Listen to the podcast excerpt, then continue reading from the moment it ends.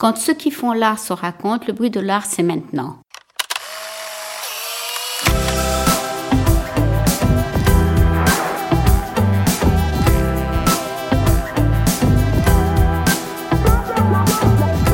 Nous sommes Florian Champagne et Victoria Le Salama et aujourd'hui, c'est Iman Fares qui nous reçoit dans sa galerie, située rue Mazarine dans le quartier de Saint-Germain-des-Prés à Paris. Iman Fares est une galeriste d'une cinquantaine d'années. Passionnée de cinéma, c'est son attrait pour la vidéo d'artiste qui la pousse à ouvrir sa galerie en 2010. D'origine libanaise, née au Sénégal et basée à Paris, elle décide de consacrer sa galerie à la représentation de la scène artistique d'Afrique et du Moyen-Orient. Collectionneuse et galeriste, Iman Fares est avant tout une femme d'engagement. Ce qui compte pour elle, c'est l'indépendance de son goût, de ses jugements, de nouer un contact intuitif et personnel avec ses artistes. Elle est aujourd'hui assistée au quotidien par Lina Jeanne, qu'elle évoque au cours de l'interview. Dans cet entretien, Iman Fares revient sur son parcours, nous explique son approche engagée du métier de galeriste et nous parle aussi du travail de Basma El Sharif, artiste dont elle présente l'exposition 24 sur 7 jusqu'au 20 juillet 2019. Bonjour Iman. Bonjour Iman. Bonjour Victoria, bonjour Florian. En une phrase, comment est-ce que vous vous présenteriez à quelqu'un qui ne vous connaît pas? Écoutez, un jour, j'ai posé la, question à un de mes artistes qui s'appelle Sami Balouji. Et puis, je lui ai dit, ben, si un jour euh, tu devais dire quelque chose de moi, juste une phrase. Il m'a dit, ben, tu es quelqu'un de déterminé. Alors je dis, je suis quelqu'un de déterminé, de passionné, et qui va jusqu'au bout de ce que j'ai envie de faire, de ce que je veux faire. En tous les cas. Vous êtes cinéphile, collectionneuse et galeriste depuis l'ouverture de votre galerie qui s'appelle Iman Fares en 2010. Elle est située rue Mazarine dans le 6e arrondissement de Paris.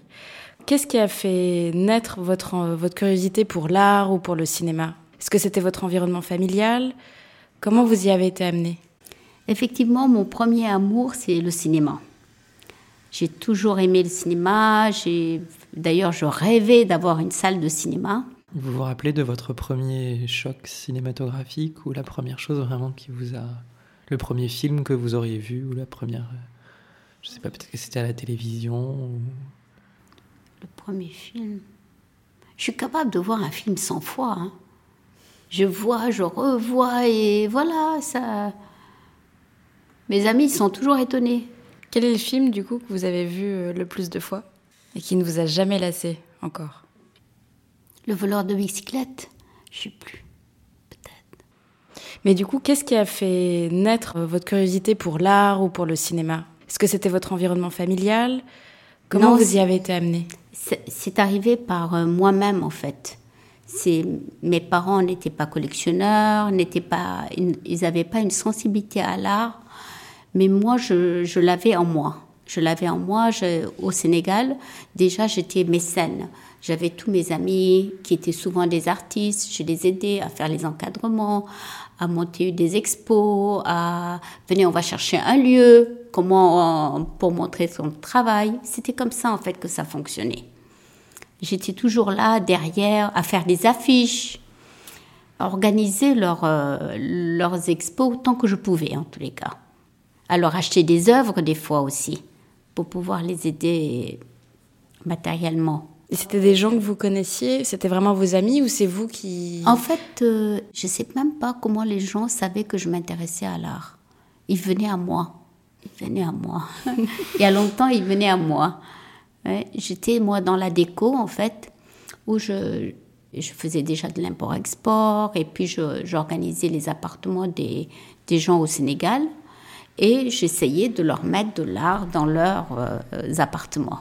Et c'est comme, c'est comme ça que vous aviez commencé à vous intéresser à l'art? C'était parce que vous décoriez, vous décoriez cet appartement? Euh, Non, c'était pas ça. C'était quelque chose. Ça venait pas de ça. Ça venait d'autre chose parce que ça commençait avec l'art primitif, euh, l'art premier.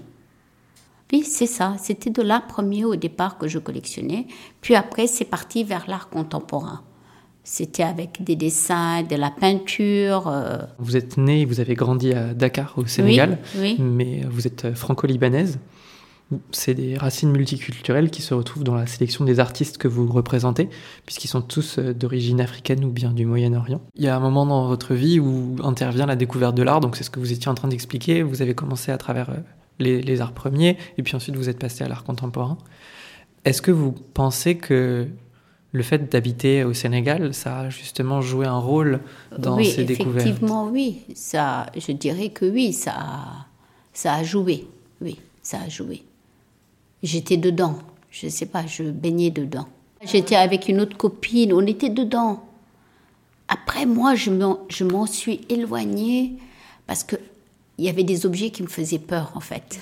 C'est pas qui me faisaient peur, je sentais, je sentais pas. Jusqu'à aujourd'hui, J'avais peur des pièces. Alors des fois, dans mes bureaux, j'en avais. je les ai tous donnés. je voulais plus les voir. Vous avez vu, je vous regardais là. Parce qu'ils me faisaient peur. Je sais pas, c'est des choses qui s'expliquent pas. C'est. Vous avez fait des études de commerce à Londres. Oui. Puis vous avez créé votre entreprise d'import-export entre la France et l'Afrique. Avant de vous lancer dans le métier de galeriste ou de devenir collectionneuse, est-ce que vous aviez le sentiment que l'art était un domaine accessible? Euh, Oui, était accessible parce que c'est en fait c'est la réalité de, de ce qui se passe aujourd'hui, c'est la vie aujourd'hui. C'est pour cela que je, je me suis intéressée à l'art contemporain. C'est parce que c'est la réalité. Les, les artistes montrent ce qui se passe aujourd'hui. C'est un moyen pour eux d'aller vers l'avant. Et est-ce que vous pensez que en montrant ce qui se passe aujourd'hui, c'est suffisant pour justement intéresser un large public et rendre les œuvres qu'ils produisent comme des choses accessibles?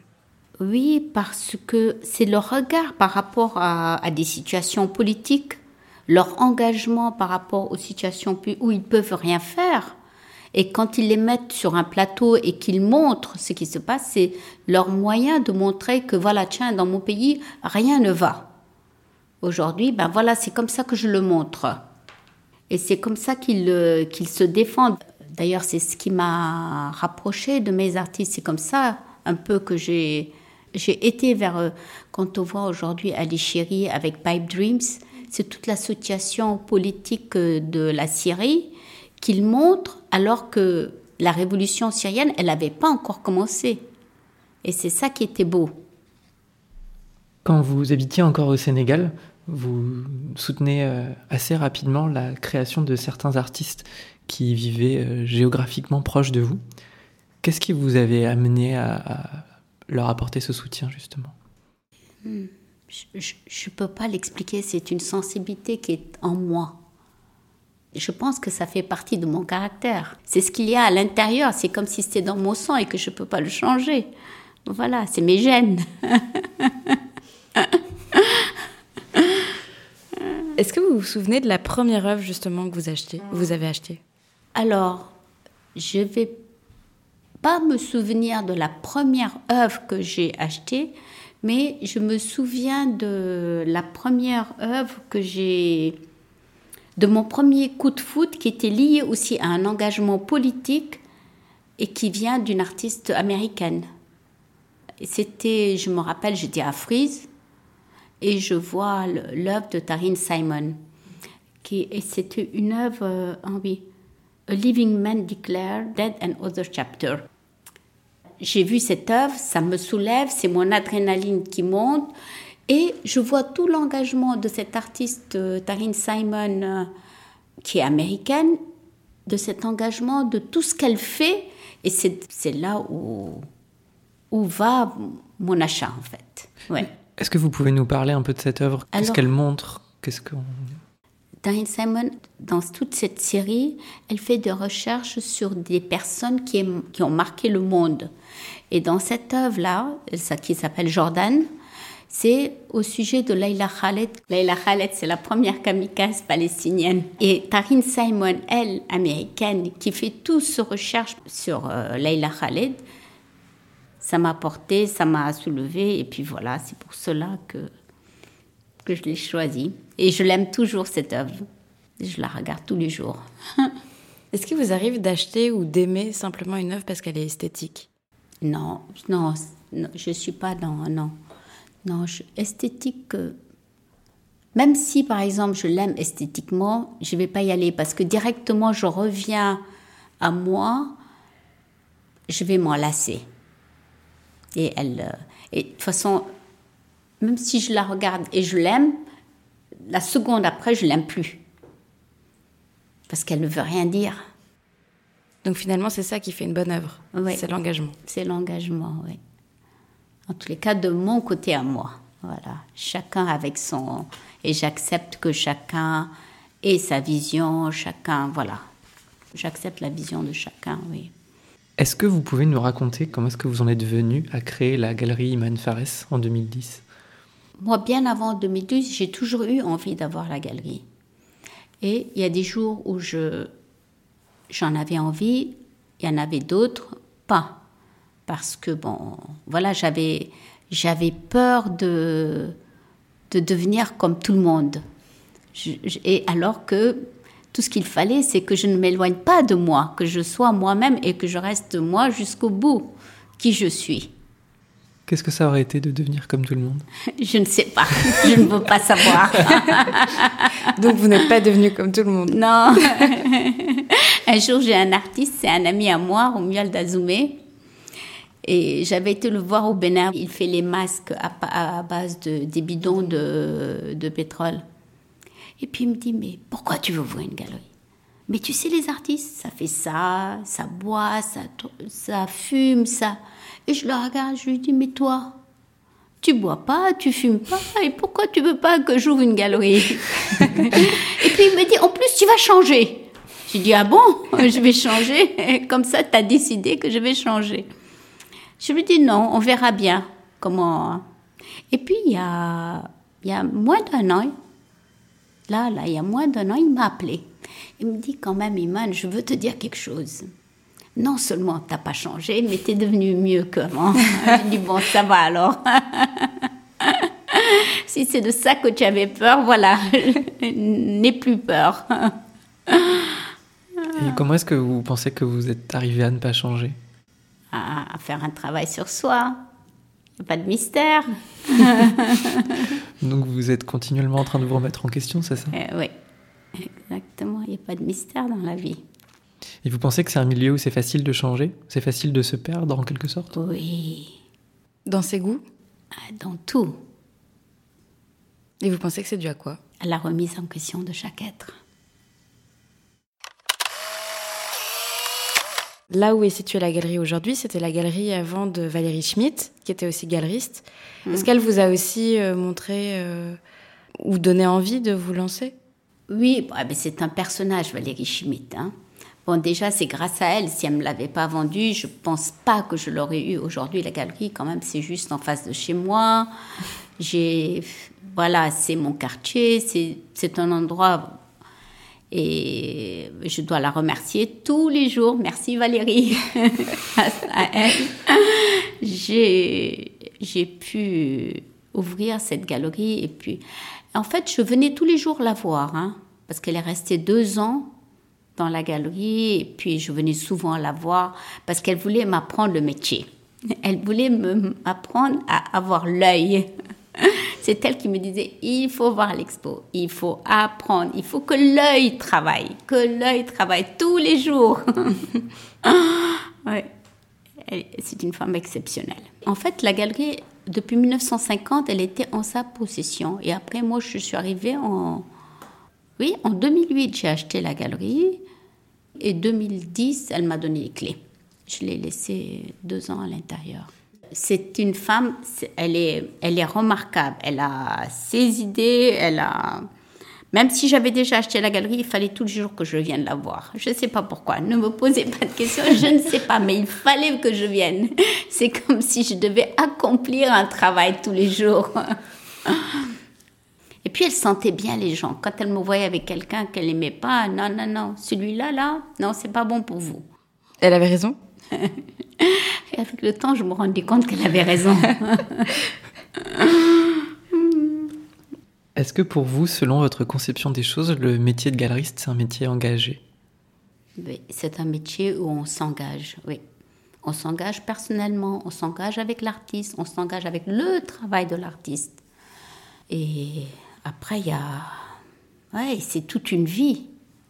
C'est comme quand on se marie, on s'engage. La relation que vous avez avec les artistes est aussi forte? Oui, avec tous les artistes, elle est forte.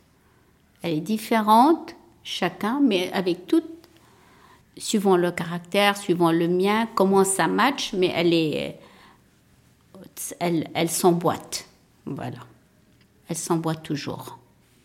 Le premier artiste représenté par la galerie était Ali Chéri. Très vite, vous avez aussi travaillé avec euh, Sami Balogi. Aujourd'hui, vous représentez, vous accompagnez neuf artistes. Chacun a une pratique et un univers très différents. Leur point commun est d'être originaire des pays d'Afrique ou du Moyen-Orient. Comment est-ce que vous choisissez les artistes que vous représentez? Alors, Ali Chéri, je l'ai. Comment je l'ai trouvé Je l'ai trouvé sur Internet. En faisant des recherches, je suis tombée sur, euh, sur lui. Et à deux, trois reprises, j'ai vu, tiens, il y a son nom quand même, euh, il faudrait que je le rencontre. Et j'ai été sur son site. Au départ, j'avais, appelé la Fondation pour l'image. Peut-être c'était l'heure du déjeuner, personne ne répondait. Après, j'étais sur son site, j'ai vu son numéro de téléphone, je l'ai appelé, comme par. Je ne sais pas si c'est un hasard, une coïncidence. Il n'y a pas de hasard normalement. Parce qu'il est toujours là. Il venait le lendemain sur Paris. On s'est rencontrés et puis depuis ce jour, on est ensemble. Faut pas, il y a des fois, on, faut même pas chercher à comprendre dans la vie. La personne, elle est là, vous venez, vous travaillez avec et vous fermez les yeux et vous y allez. Dès que vous posez des questions, c'est fini, rien ne va plus. Rien ne va plus. Et avec Ali, c'était, c'est vraiment l'exemple où j'ai rien à dire. Rien. C'est juste presque un exemple que quand on lâche prise, tout va bien. Quel est le dernier artiste que vous avez recruté parmi les neuf? Alors, parmi les neuf, c'est, Emeka Ogbo. Emeka Ogbo, j'avais, il y a peut-être euh, six ans, ouais, ça doit être ça, j'avais entendu parler de lui. J'avais une amie qui est allée au Nigeria. Et à son retour du Nigeria, elle m'a dit bah, Écoute, Iman, j'ai rencontré un artiste, Emeka Ogbo, tu devrais voir son travail. À partir de là, je me suis intéressée à son travail, je regardais et je savais qu'il fallait juste de la patience et du temps. Parce qu'après Emeka, il n'était pas connu, il était connu de nulle part. Et à partir de là, il a fait la Documenta, il a fait la Biennale de Venise, il était dans toutes les constales euh, des solo shows de partout. Et puis je disais, mais et quand? Et voilà. Et le moment est venu et, et voilà, là maintenant on se quitte plus. voilà, et puis il y en a que je rencontre. Voilà, en fait, les artistes, on les rencontre dans les biennales, dans des après, il y, a, un fruit qui se passe, quelque chose. C'est juste pour vous dire comment la sensibilité, la... après c'est de personne à personne aussi comment on se sent. Parce que vous avez besoin que quand on travaille avec quelqu'un, c'est que qu'il y ait une confiance absolue. Dans, tout doit être dans l'absolu. Dès qu'il y a un doute sur quelque chose, que l'artiste a un doute sur la galeriste ou la galeriste a un doute sur l'artiste, ça sert plus à rien parce que même le travail qui est fourni ne sera pas fourni jusqu'au... Et vous, vous n'allez pas pouvoir travailler comme il faut. Il y a ça aussi. Hmm. Est-ce que vous avez le sentiment qu'il y a des lignes communes à la scène artistique africaine ou au sein du Moyen-Orient? Est-ce que vous avez le sentiment qu'il y a des thèmes qui reviennent, peut-être euh, des problématiques qui sont communes? Oui, les, les problématiques, elles sont d'ordre politique. Oui que ce soit l'Afrique ou du côté du Moyen-Orient, il y a un problème euh, qui est phénoménal quand même, problème politique. Et là, ça se rejoint. Là, vous parlez des artistes que vous représentez ou de la scène artistique en général?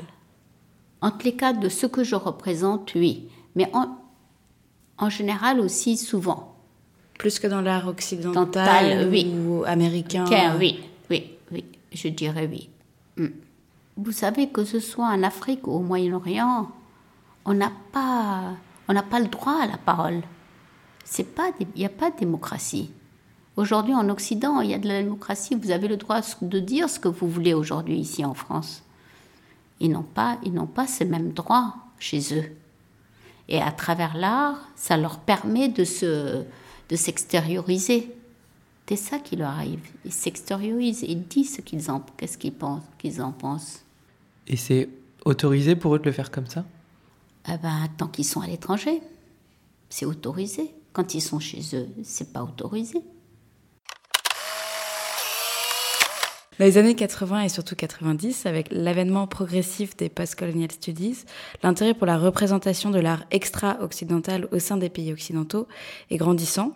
Est-ce que vous avez la sensation que votre travail s'inscrit dans cette mouvance de notre époque? En fait, ma vie, mon parcours, c'était ma sensibilité. Aujourd'hui, il y a un effet de mode. Il s'avère qu'il y a un effet de mode. C'est qui, voilà. C'était pas au départ mon intention, mais l'intention des autres est venue se goupiller sur ce que moi, ma sensibilité est. Est-ce que vous avez l'impression que le regard des visiteurs est différent aujourd'hui et il y a dix ans? Oui, le regard a changé. Les gens s'intéressent plus aujourd'hui. Ils s'intéressent à, cette, à ce, à ce monde-là. Je pense que l'effet de mode aussi a apporté quelque chose à cela. Elle a ouvert l'esprit des gens. Aujourd'hui, avec ce qui se passe en politique, on a peut-être le sentiment de petit à petit retrouver une, de plus en plus une fermeture des esprits. En tout cas, c'est un peu un sentiment que je pense que je peux avoir et que je peux partager avec certaines autres personnes. Vous, comment est-ce que vous voyez ça et est-ce que vous sentez une différence euh, dans les regards sur ce que vous présentez ou même dans votre travail? Alors, moi, je dirais que aujourd'hui, nous sommes on est mené par une autre sphère qui est encore plus que la politique, c'est on est dans la, sphère de l'argent. Ok? Il y a une sphère qui est au-dessus de tout le monde et elle nous gère tous. C'est comme ça, vaut mieux en rire et faire son travail. C'est tout. Qu'est-ce que vous voulez qu'on fasse? C'est vrai qu'aujourd'hui, il y a une fermeture d'esprit. Mais c'est la peur c'est la peur. Ils, sont, ils se renferment sur eux-mêmes, c'est la peur qui les, qui, qui les enferme. Ils ont peur du lendemain.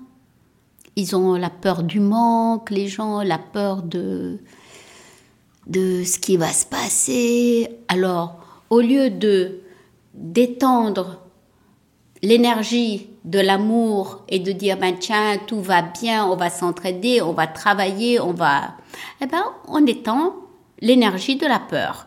Et tout le monde a peur. Vous, ça c'est quelque chose que vous ressentez dans, au niveau du public, de la galerie, ou des gens qui vous entourent, des gens que vous voyez, ou vous pensez que vous êtes peut-être encore privilégié, si on peut dire ça? Moi, je suis quelqu'un de privilégié. Dieu merci. Tous les matins, je lui dis merci.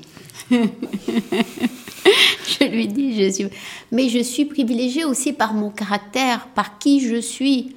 Par, euh, moi, je peux crever à l'instant, mais je m'en fous. Mais c'est tout. C'est la, vie, elle va pas s'arrêter à moi. Et c'est pour ne serait-ce que par ça, je suis une privilégiée. De ne pas penser comme tout le monde, de, voilà, de vivre chaque instant. De vivre chaque instant.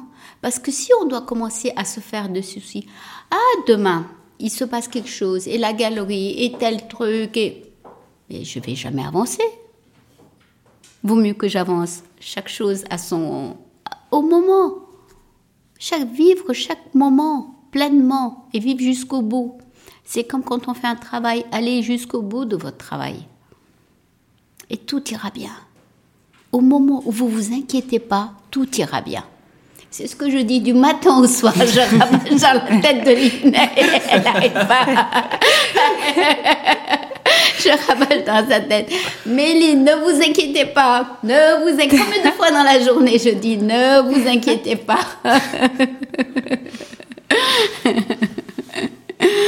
Mais c'est ça.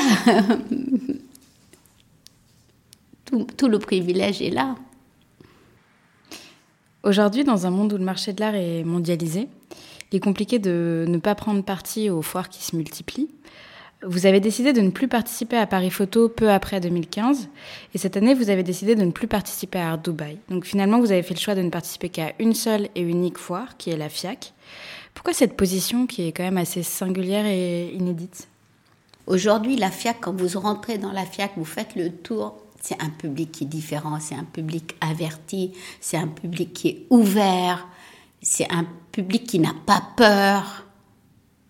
C'est on sent et puis on sent qu'ils sont intéressés. Ce que vous retrouvez pas dans les autres foires Alors, on est loin de retrouver ça à la foire de Dubaï, parce que la foire de Dubaï, c'est le public de l'esthétique, c'est le public de la déco. Voilà, et puis l'énergie, elle n'est pas la même.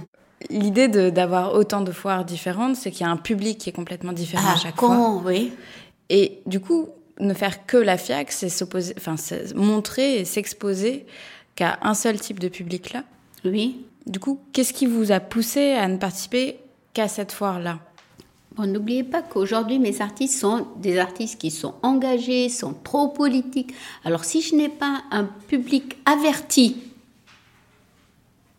derrière, je perds mon temps, je perds mon argent. Je vais où? Je vais où? Je vais nulle part. Je vais nulle part. Les foires coûtent beaucoup d'argent et j'investis à 100% avec mes artistes. On fait toute la production, on, s'occupe d'eux de A à Z.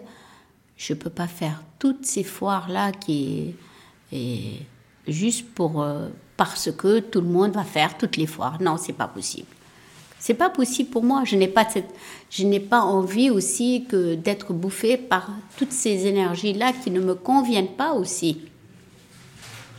Aujourd'hui, à la FIAC, j'ai trouvé mon comme une petite maison à l'intérieur et que j'arrive à, montrer mes artistes et puis voilà de et puis je les vois, ils viennent. Ça fait deux ans, je vois le public quand il vient sur le stand de voilà, ils sont intéressés. Ils arrivent, ils sont intéressés, ils sont à l'écoute. Ce qui n'est pas le cas ailleurs, non. Quel conseil est-ce que vous donneriez à quelqu'un qui aimerait découvrir l'art contemporain, mais qui ne saurait pas par où commencer? D'écouter son cœur et d'ouvrir ses yeux. Vous savez, un jour, j'étais sur, la foire de, de Dubaï. Et puis, il y a un Saoudien qui vient me voir. Il est venu me voir, puis il m'a dit, voilà, j'ai de l'argent et j'aimerais collectionner, mais je ne sais pas comment.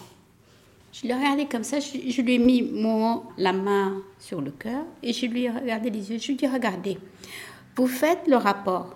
Vous avez votre cœur, vous avez les yeux. Vous faites comme ça, aller, retour, les yeux. Et que jamais ça vienne là, parce qu'au moment où ça vient là, plus rien ne va. Là, c'est le cerveau. Il m'a regardé. Il s'est dit peut-être que j'étais folle. Il est parti.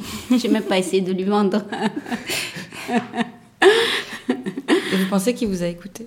Hein? Je ne sais pas. S'il m'a écouté, c'est tant mieux pour lui.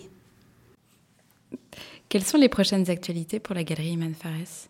On fait le, le, solo show de Basma Al-Sharif, qui est une artiste palestinienne qui vit actuellement au Caire, qui va bientôt avoir un bébé, peut-être aujourd'hui ou demain, je sais pas. On attend patiemment, impatiemment. Et,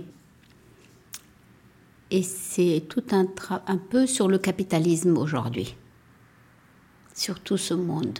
Iman, merci de vous être raconté, d'avoir fait entendre votre voix au milieu du bruit. On peut retrouver l'actualité de la galerie sur le site internet ou sur euh, Instagram. Si vous voulez soutenir le bruit de l'art, n'oubliez pas de mettre des petites étoiles et des commentaires sur Apple Podcast.